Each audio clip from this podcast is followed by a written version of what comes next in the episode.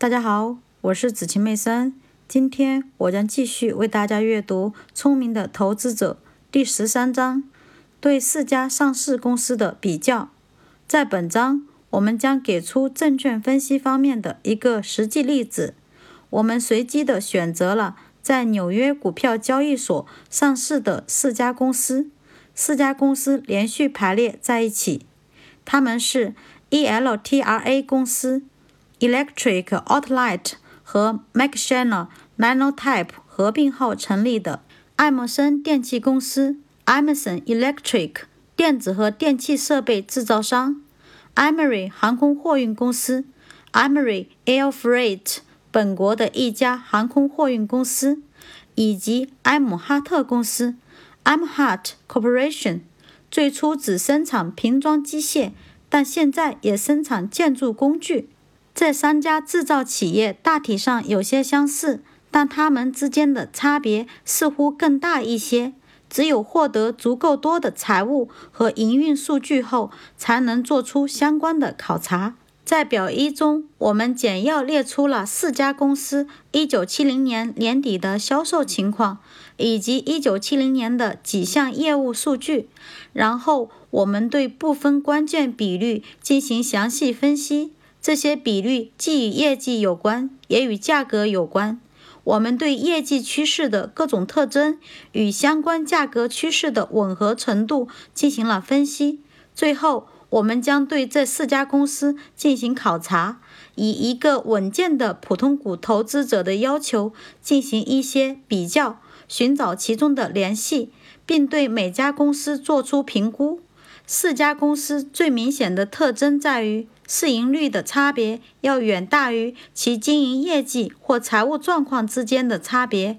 两家公司 ELTRA 和埃姆哈特的股价都不是很高，分别为1968至1970年平均利润的9.7倍和12倍，而同期的道琼斯工业平均指数的市盈率为15.5倍。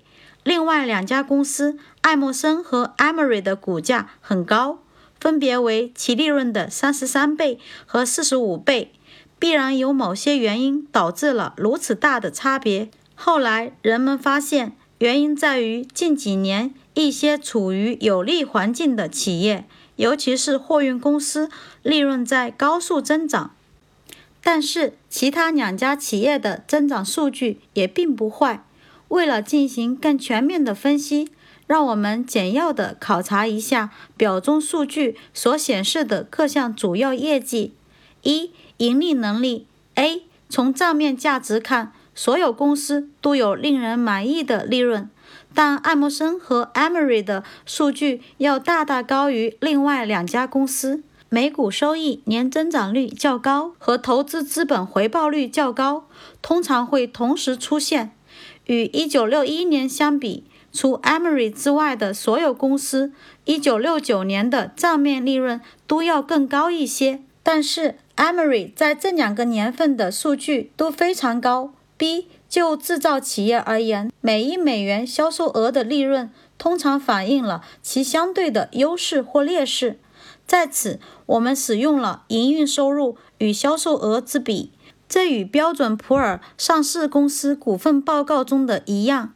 这方面，四家公司的结果也都是令人满意的。其中，爱默生的结果尤其引人注目。各个公司1961年和1969年之间的变化情况有很大的差别。二、稳定性这方面，我们通过将过去十年中每股收益下降幅度最大的那一年的情况与前三年的平均情况进行对比来判断。没有下降意味着百分之百的稳定性。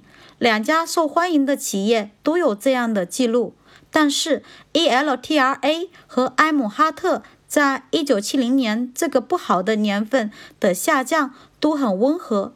按照我们的计算，每家公司只为百分之八，而道琼斯工业平均指数的这项数据为百分之七。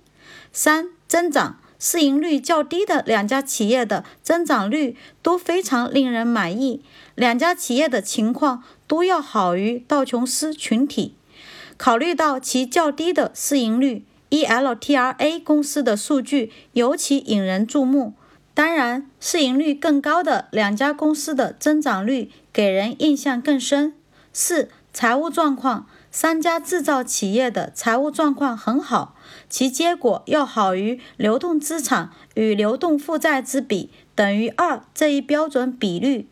Emery 航空货运公司的比率要低一些，但该企业属于不同的类别，而且由于其过去的记录很好。因此，筹集所需资金不会成问题。所有公司的长期债务所占比重都较低。稀释方面的说明：一九七零年年底，爱默生电器公司拥有市值为一点六三亿美元的低股息可转换优先股。在我们的分析中，已经采用通常的做法，假设优先股都转换为普通股。对稀释因素进行了考虑，这将使得目前的每股收益减少大约十美分，即减少大约百分之四。五、股息真正重要的是持续不断的股息支付记录，在此记录最好的是埃姆哈特公司，自从一九零二年以来，它就没有中断过股息的支付。ELTRA 的记录很好。爱默生的记录相当令人满意，Emery 货运公司则是后起之秀，股息支付率之间似乎没有太大的差别，与市盈率相对应。价格较低的两种股票的单期股息收益率是价格较高的两种股票的两倍。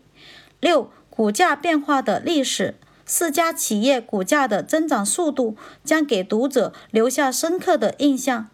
这可以从过去三十四年间最低点位和最高点位的对比中看到，各种情况下的最低价格都考虑到了随后的股票分割。